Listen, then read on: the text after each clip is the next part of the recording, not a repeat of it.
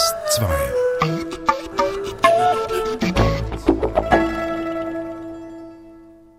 Vor gut 30 Jahren begann die AIDS-Epidemie. Seither ist viel geschehen. Die Lebenserwartung ist dank neuer Medikamente drastisch gestiegen, auch in Entwicklungsländern. Doch das Virus ist noch nicht besiegt. Ein Gespräch mit dem Infektiologen Pietro Varnazza über die Zukunft von AIDS. Varnazza ist Präsident der Eidgenössischen Kommission für sexuelle Gesundheit und Infektiologe am Kantonsspital in St. Gallen. Die Fragen stellt Odette Frei. Pietro Vernazza, Sie beraten den Bundesrat in Sachen AIDS. Früher hieß die Kommission, der Sie vorstehen, Eidgenössische Kommission für AIDS-Fragen. Seit Anfang Jahr ist das AIDS aus dieser Bezeichnung verschwunden. Die Kommission heißt jetzt Eidgenössische Kommission für sexuelle Gesundheit. Im Zentrum stehen nun auch typische Geschlechtskrankheiten wie die Syphilis und eben ganz allgemein die sexuelle Gesundheit. Ist dieser Namenswechsel so ein bisschen ein Anzeichen dafür, dass AIDS eigentlich seinen Sonderstatus verloren hat? Ein bisschen schon. Man hat jetzt realisiert, dass die AIDS-Epidemie auch im Kontext mit Geschlechtskrankheiten zu betrachten ist und dass man eben alles gemeinsam in einem Paket behandeln sollte. Und so wurde auch das nationale Strategiepapier zur Prävention von HIV und STD eben um diese STD erweitert. Also sexuell transmissible diseases, Sex genau, Geschlechtskrankheiten pardon, auf Deutsch. Ja. STDs, genau. Und, und diese Erweiterung des, der, der Strategie ist jetzt im aktuellen Programm 2011 bis 2017 integriert, aber es ist doch angedacht, dass in der nächsten Periode dann für das folgende Strategieprogramm dann die sexuelle Gesundheit auch wieder ähm, etwas erweitert in das Paket einbezogen wird. Was gehört denn sonst noch dazu zur sexuellen Meine Gesundheit? Sexuelle Gesundheit umfasst ja ein sehr großes Gebiet, das wir sehr schlecht definieren können. Und im Grunde genommen meinen wir auch, dass jeder Mensch mit seiner sexuellen Aktivität glücklich sein sollte und sich wohlfühlen, also mit seiner Sexualität auch in gutem, positiven Verhältnis zu stehen. Das ist eben nicht ganz unbedeutend, gerade für die HIV-Epidemie. Wir sehen ja, dass ein Teil der Probleme, die wir bei HIV und AIDS sehen, ist, dass Männer, die Sex mit Männern haben, auch Schwierigkeiten haben, über ihre andere sexuelle Orientierung oder ihre Gefühle gegenüber dem gleichen Geschlecht Schwierigkeiten haben, damit umzugehen. Und diese Männer, die dann auch über ihr Anderssein nicht mit anderen Personen sprechen können, vielleicht auch in einer verheirateten Beziehung sind zu einer Frau, dass diese vielleicht einfach ein größeres Problem darstellen für die Präventionsarbeit. Also man kann sagen, HIV ist nur noch ein Kapitel in einem großen Buch, wo vorne Sex drauf steht. Soweit sind wir gekommen. Jetzt ungefähr 30 Jahre nach Ausbruch der Epidemie. Blenden wir doch kurz zurück zu Ihnen persönlich, Pietro Vernazza. Als Sie angefangen haben als Mediziner, das war eigentlich gerade auch der Anfang dieser Epidemie. Können Sie sich noch erinnern, wann, wo, wie Sie eigentlich zum ersten Mal von diesem neuen Virus gehört haben? Zum ersten war, das war im 1982, in meinem letzten Studienjahr, wurde uns ein Patient vorgestellt mit dem sogenannten GRID-Syndrom, Gay-Related Immunodeficiency, also eine schwulen Erkrankung, wie man damals dachte. Und dann an meiner ersten klinischen Stelle der erste Patient mit HIV in einem kantonalen Spital in Sursee. Und damals ein Patient mit vorgeschrittener Infektion, der auch wenig später verstorben ist. Und dann, als ich nach St. Gallen kam, wurde ich damit beauftragt, 1985 eine HIV-Sprechstunde aufzubauen im Rahmen meiner Assistenzarzttätigkeit und habe das relativ selbstständig unter der Anleitung meines Chefs, Professor Galeazzi, aufbauen dürfen und das hat mir dann sehr viel Freude gemacht, auch mit diesen Menschen zu arbeiten, die von HIV betroffen sind. Das ist aus heutiger Sicht vielleicht gar nicht verständlich, denn zu jener Zeit konnte man eigentlich gar nicht viel machen. Und für mich war es trotzdem immer sehr ergreifend, mit Menschen mit HIV zusammenzuarbeiten. Diese Menschen haben über ihre HIV-Infektion eigentlich mit fast niemandem sprechen können und sie hatten auch fast niemanden, der Bescheid wusste über die Infektion.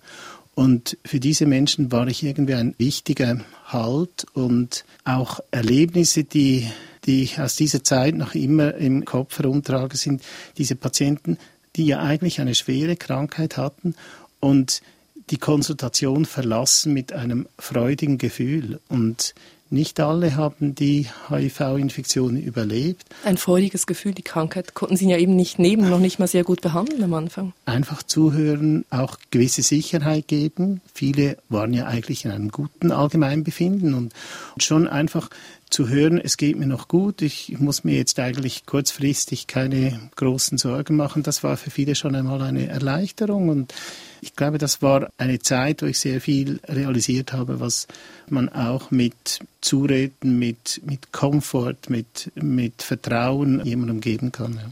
Ich möchte noch den Blick auf die ganze Welt werfen. Vor einigen Tagen ist wieder der alljährliche Bericht der UNAIDS herausgekommen, also der UNO-Behörde, die sich mit AIDS beschäftigt. Die neuesten Zahlen kann man da nachlesen. Da sieht man eigentlich positive Entwicklungen. Es stecken sich nämlich weniger Menschen mit HIV an. Es sterben auch weniger Menschen an AIDS. Konkret waren das im Jahr 2011 noch 1,7 Millionen. Das sind immer noch wahnsinnig viele Menschen.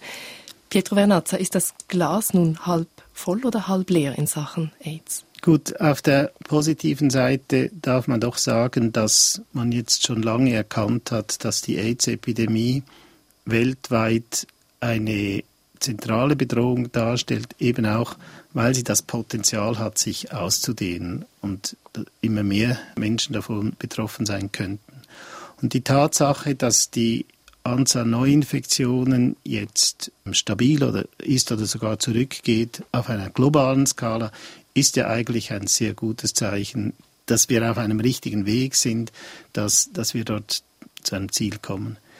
Man muss auf der anderen Seite sagen, das sind auch die Erfahrungen hier in entwickelten Ländern, wirklich eine Veränderung herbeiführen können wir erst mit einer guten HIV-Therapie. Und es ist schon so, das war auch vor 60 Jahren, 70 Jahren so mit der Syphilis. Die Syphilis, man wusste, man kann die mit Kondomen die Übertragung verhindern, aber die Krankheit hat sich trotzdem ausgebreitet. Wir hatten in den 40er Jahren mehr Todesfälle an Syphilis als heute an AIDS. Es war also eine bedrohliche Krankheit und trotzdem wurden Kondome nicht verwendet, nicht genügend verwendet. Und so ist es ja auch ein bisschen heute mit HIV. Syphilis wurde völlig gestoppt mit der Einführung des Penicillins. Bei HIV ist das nicht ganz so einfach, aber mit der Therapie kann man wirklich verhindern, dass andere Menschen jetzt weiter angesteckt werden. Und auf einer globalen Skala glaube ich, dass das längerfristig der einzige Weg ist aus dieser Epidemie. Sie sprechen da eine Strategie an, die auch diskutiert wird jetzt weltweit ähm, seit einigen Jahren Test and Treat, also die Idee, dass man möglichst viele Menschen möglichst früh erkennt, wenn sie positiv sind. Das kann man nur erreichen, wenn man möglichst viele Menschen auch regelmäßig testet und dass diese Menschen dann auch sofort gute Medikamente kommen, dass sie dadurch weniger ansteckend sind eigentlich für andere. Genau, das ist eigentlich der große Durchbruch, den man jetzt feiert, dass man realisiert hat, dass dem so ist. Als wir ja 2008 in der Schweiz dies einmal öffentlich verkündet haben, Menschen, die gut behandelt sind, übertragen HIV nicht mehr, da gab es eine große Unruhe, Aufruhr, das darf man doch nicht sagen, das stimmt doch so nicht. Das bedeutet eine Abkehr vom Kondomgebot eigentlich. Genau, also das, die müssten ja gar kein Kondom mehr benutzen, das ist ja schrecklich.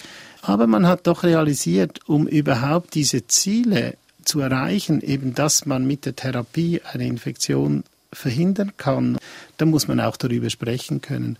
Und jetzt ist diese Aussage, die wir vor fünf Jahren gemacht haben, eigentlich weltweit akzeptiert. Es ist so, wenn man eine Behandlung gut macht, dann überträgt man das Virus auch nicht. Das wurde jetzt auch in Studien gezeigt, in Partnerstudien, wo der eine Partner behandelt wurde oder nur Placebo erhielt. Also in diesen Studien hat sich jetzt gezeigt, dass man eben mit einer Behandlung die HIV-Transmission, die Übertragung stoppen kann. Sie haben ja vor vier Jahren dieses Statement herausgegeben, also die Eidgenössische Kommission für AIDS-Fragen, wie sie damals noch hieß. Und das hat sich eigentlich gerichtet an Paare. Sie haben jetzt gesagt, wo der eine Partner eben HIV-positiv ist und der andere negativ. Jetzt bei dieser Idee, dass man vielleicht das Virus stoppen könnte, indem man wirklich viel breiter testet, geht es ja nicht nur um die Paare, oder es geht tatsächlich um die Bevölkerung, die man möglichst früh testen und dann die Positiven behandeln möchte. Also wir haben ja nicht gesagt, das gilt nur für Paare. Wir haben gesagt, wenn eine Therapie sehr gut gemacht ist, wenn die Medikamente regelmäßig eingenommen werden, wenn man regelmäßig Arztkontrollen hat und auch die Wirkung der Therapie misst, wenn keine Geschlechtskrankheiten vorhanden sind, dann ist es so, dass wir sehr sicher sind, dass da keine Übertragungen vorkommen. Und dann haben wir gesagt, ja, für wen ist das überhaupt überprüfbar? Und haben dann eigentlich abgeleitet, es ist eigentlich nur der feste Partner, der einigermaßen informiert sein kann über die regelmäßige Tabletteneinnahme etc. seines HIV-infizierten Partners.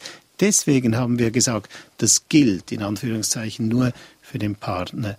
Aber die Aussage, die ist aus meiner Sicht global. Mhm. Es ist einfach eine Tatsache, dass die Medikamente heute so gut wirken, dass das Virus tatsächlich nicht mehr nachweisbar ist in der Körperflüssigkeit. Genau. Glauben Sie denn auch, man könnte HIV so ausrotten, wenn man möglichst viele Menschen behandelt tatsächlich? Also ich glaube, dazu gibt es sehr gute Modelle, mathematische Modelle, die zeigen, wenn es gelingt, genügend Personen zu behandeln. Und genügen heißt eigentlich möglichst früh nach der Diagnosestellung sofort mit einer Therapie anfangen.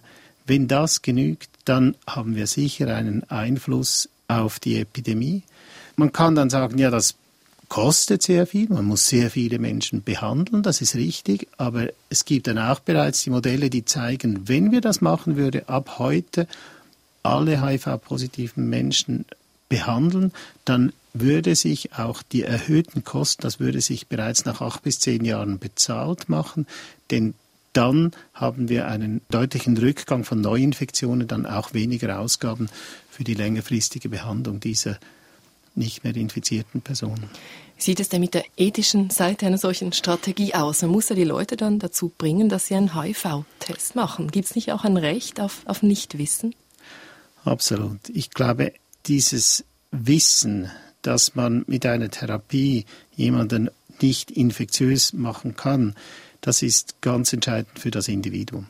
Jemand, der HIV-positiv ist, für den ist das sehr wichtig, dass er niemanden ansteckt. Und für viele war dieses Statement, das wir gemacht haben, eine große, eine riesige Erleichterung. Mhm, wenn man die Menschen anschaut, die noch nicht wissen, ob sie und, nun positiv sind oder negativ und, und es vielleicht nicht wissen möchten. Und von denen, die es eben nicht wissen, sind die meisten so, dass sie es tatsächlich gerne wissen würden. Es gibt bestimmt eine sehr kleine Minderheit, die das lieber nicht wissen will. Aber viel schwieriger finde ich die Strategie bei denen, die sich, die auch dann eine Diagnose haben und die keine Therapie wollen. Ich meine, eine Therapie auf sich zu nehmen, das ist ein großer Aufwand. Man muss es richtig machen, man muss die Tabletten regelmäßig nehmen, man muss das wollen. Und man kann keine Strategie des Zwanges hier machen, denn wenn jemand nicht motiviert ist, selbst aus eigener Überzeugung eine Therapie einzunehmen, dann wird sie schlecht eingenommen. Und eine Therapie, die schlecht eingenommen wird, ist das Schlimmste, was wir haben können. Die führt zur Resistenzentwicklung. Resistente Viren können übertragen werden und das ist genau das, was wir nicht wollen.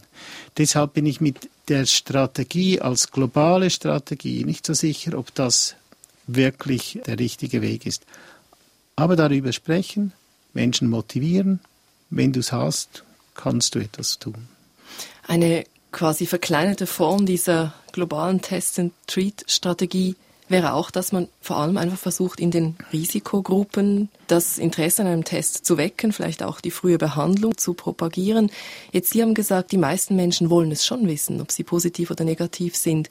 Wie sind denn die Erfahrungen, die Sie gemacht haben im Kanton St. Gallen mit diesen Testangeboten bei Autobahnen, wo man wusste, da und dort, diese Raststätte ist ein Treffpunkt für Männer, die Sex mit Männern haben. Welche Erfahrungen haben Sie gemacht mit Ihrem Testangebot dort vor Ort? Ich kann vielleicht noch etwas ausholen. Wir haben auch vorher schon und noch bis heute Testangebote gemacht in Saunen, wo Männer, die Sex mit Männern haben, verkehren. Und dieses Testangebot wird sehr, sehr gerne in Anspruch genommen. Die Leute sagen, toll, dass ihr das macht, ich komme gerne hierhin, das ist das Richtige. Und die möchten sich testen lassen. Das sind jetzt Männer, die eigentlich über ihre Homosexualität auch offen sprechen können und die einen ganz anderen Umgang haben, einen eher offeneren Umgang, sich selbst auch mit ihrer Andersartigkeit akzeptieren. Dann haben wir auf den Raststätten begonnen. Wir haben gehört, dass dort sehr viel sexuelle Aktivität stattfindet und waren eigentlich überrascht. Das erste war, dass es sehr, sehr schwierig war, dass jemand zu uns in den Bus kam, um sich testen zu lassen. Die meisten wollten keinen Test. Und diejenigen, die wir dann getestet haben, da haben wir auch gesprochen über die Risikosituationen, haben wir sofort gemerkt, das sind Menschen, die meistens verheiratet sind, Männer, die verheiratet sind, mit niemandem, aber wirklich gar niemandem über ihre homosexuellen Fantasien oder Bedürfnisse sprechen und ihre Homosexualität eben in einem sehr verborgenen, dunklen Rahmen ausleben. Und das Tragische an diesem Projekt war dann, dass wir einige, und zwar erschreckend für die wenigen Tests, die wir gemacht haben, erschreckend viele HIV-Diagnosen und Syphilis-Diagnosen gestellt haben im Schnelltest vor Ort. Aber wenn wir sie dann Blut entnommen haben, um einen Bestätigungstest zu machen, dass sie dann in die Klinik kommen und in die Sprechstunde, ist keiner von diesen mit einem positiven Syphilis- oder HIV-Test in die Sprechstunde gekommen. Also auch wieder ein Verdrängmechanismus, die wollten lieber das nicht wissen. Wie groß ist diese Gruppe jetzt in der Schweiz von diesen Männern, die eben kaum zu erreichen sind? Eigentlich? Es ist eine ganz große Sorge, ich weiß es nicht. Ich glaube, sie ist größer, als wir denken. Wir sehen auch in der Gruppe von heterosexuellen Männern, also die in der Statistik unter Männern, die Sex mit Frauen haben, untergehen. Wir sehen, wenn wir dort mit diesen Männern sprechen, haben wir oft den Eindruck, da ist auch irgendetwas verborgen und wahrscheinlich handelt es sich um eine HIV-Infektion im Bereich eben dieser verborgenen MSM-Kontakte. Eine zweite Gruppe, die den Präventionsfachleuten ja große Sorgen macht in der Schweiz, ist die Gruppe der Migranten. Auch da gibt es höhere Zahlen von HIV-Positiven. Wie leicht ist diese Gruppe zu erreichen mit frühen Tests? Das ist in der Tat eine schwierig zu erreichende Gruppe. Gerade Migranten aus Subsahara-Afrika haben eine große Chance, mit HIV infiziert zu sein. Und was wir auch in den letzten Jahren aus Studien aus der Schweizerischen HIV-Kohorte gesehen haben, ist, dass nicht selten diese Menschen auch unter sich in der Schweiz die HIV-Infektion noch weitergeben. Also wir denken immer, die kommen schon aus Afrika, die haben dort ihre Infektion erworben. Nein, ein Teil, vielleicht 20 Prozent, erwerben das hier. Und die sind natürlich auch in Kontakt mit Menschen aus ihrem Umfeld oder aus ihren äh, Landsleuten. Und dort passiert es dann eben weiterhin. Und hier realisieren wir, dass wir eigentlich zu wenig Aufklärung machen, dass wir die Leute nicht informieren können und das Stigma noch sehr viel größer ist als vielleicht bei unserer Bevölkerung, dass sie gar nichts von der HIV-Infektion wissen wollen. Und diese Arbeit ist sehr schwierig zu erreichen und ein Problem, das uns noch lange angeht. Sie hören Wissenschaft im Gespräch auf DRS2. Wo stehen wir im Kampf gegen das AIDS-Virus? Zu Gast ist der Mediziner Pietro Vernazza.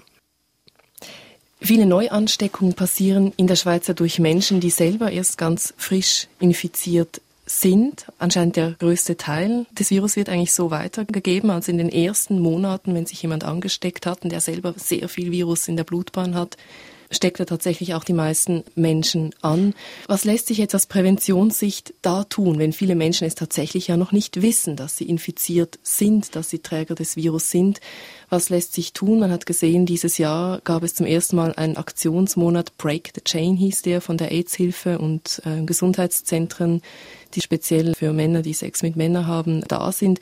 Weiß man schon etwas, ob so etwas funktioniert? Einfach einen Monat lang dieser Risikogruppe sagen, schützt euch absolut oder seid sogar enthaltsam, damit wir keine einzige Übertragung haben in diesem Monat. Wichtig ist ja dann noch das folgende Aufgebot. Nach diesem Monat sollte man dann auch einen Test machen.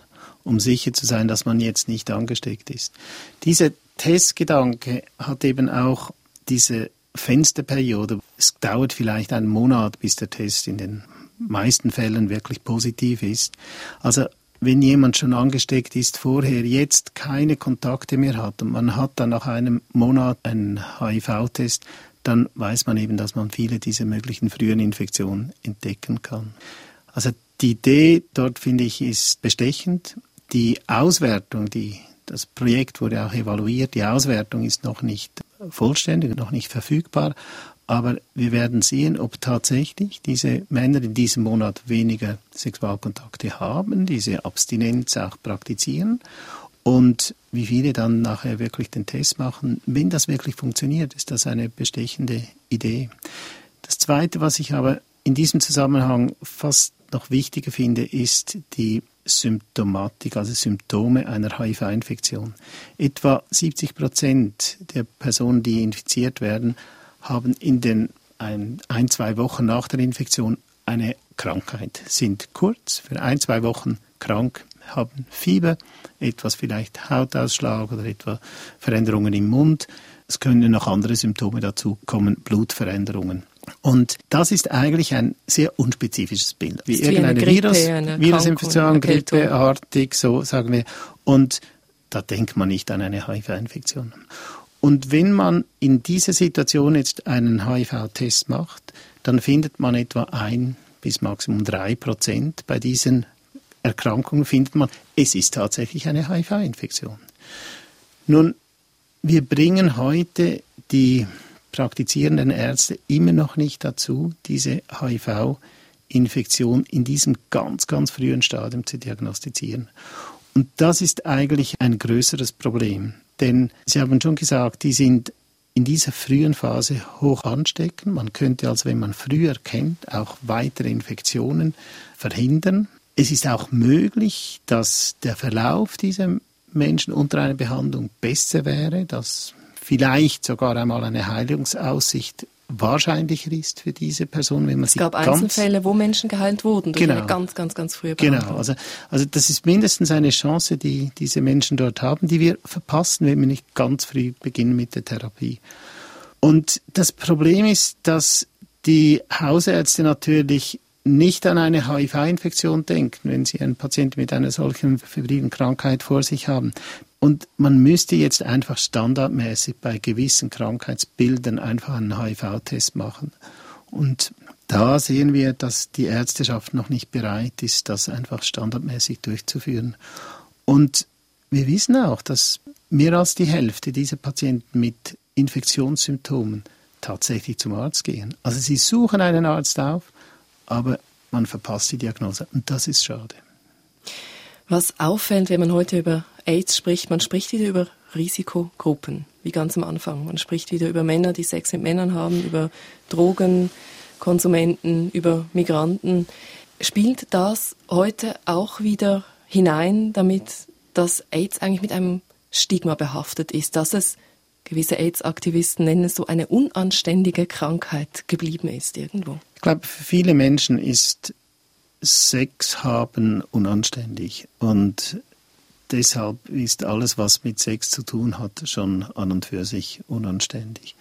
Und ich glaube, die Akzeptanz für Männer, die Sex mit Männern haben, ist heute, 30 Jahre nach AIDS Beginn, sicher sehr viel besser als damals. Und ich glaube, das ist auch etwas, was von den vielen Dingen, die die AIDS-Epidemie verändert hat in unserem gesellschaftlichen Umfeld. Aber es ist so, dass die HIV-Epidemie im Moment bei uns in der Schweiz, in Europa, zwei wesentliche Gruppen betrifft. Das sind Männer, die Sex mit Männern haben. Ob sie homosexuell sich bezeichnen oder nicht, ist egal. Und auf der anderen Seite Migranten. Und ich glaube, wenn wir die Prävention in diesen beiden Gruppen vorantreiben können, dann können wir die HIV-Epidemie unter Kontrolle haben. Werfen wir einen Blick in die Zukunft, eine Zukunft, die hoffentlich HIV-frei ist oder fast HIV-frei, wer weiß. Es könnte aber gut sein, dass wieder ein neues Virus kommt, das vielleicht auch so klein und harmlos anfängt wie HIV und dann plötzlich um die Welt rollt als Pandemie. Pietro Vernazza, haben wir etwas gelernt aus der AIDS-Epidemie, das wir in einer neuen Epidemie vielleicht umsetzen könnten? Da bin ich eher skeptisch. Ich glaube, was wir wissen, ist, dass Infektionskrankheiten, die die Menschheit bedrohen, in der Regel aus dem Tierreich übertreten und sich dann beim Menschen anpassen können. Das stimmt ja auch bei der Vogelgrippe, das ist bei vielen anderen Krankheiten der Fall, die eben häufiger beim Tierreich vorkommen und dann gelegentlich einmal auf den Menschen übertragen werden können und plötzlich sich so anpassen, dass es zum Problem wird. In der Regel, sagen wir auch bei BSE, also bei, beim Rinderwahnsinn, in der Regel sind es Verhaltensänderungen der Menschheit. Beispiel Rinderwahnsinn, dass man Fleisch futtert den Tieren. Eine solche Verhaltensänderung ändert einfach auch die Risiken. Wenn man reist oder viel mehr Reisetätigkeit, gibt es andere Chancen, Krankheiten zu übertragen. Es ist nicht sicher gezeigt, aber wahrscheinlich ist die HIV-Epidemie in Afrika auch entstanden dadurch, dass eben eine Landflucht stattgefunden hat. Viele Leute in die Agglomeration, in die Städte zogen. Entlang den Transportrouten hat sich dann die Prostitution dort etabliert und das war überhaupt die Voraussetzung, die es möglich machte, dass eine Krankheit, die einmal von einem Tier auf einen Menschen übertragen wird, und sonst nicht mehr weiter übertragen wird, dass die sich dann überhaupt ausbreiten konnte. Wir müssen also gefasst sein, das haben wir eigentlich gelernt. Das hat uns AIDS wirklich vor Augen geführt. Ich glaube, dass, wir sind nicht gefeit, dass so etwas wieder passieren kann. Erfahren Sie mehr über unsere Sendungen unter drs2.ch.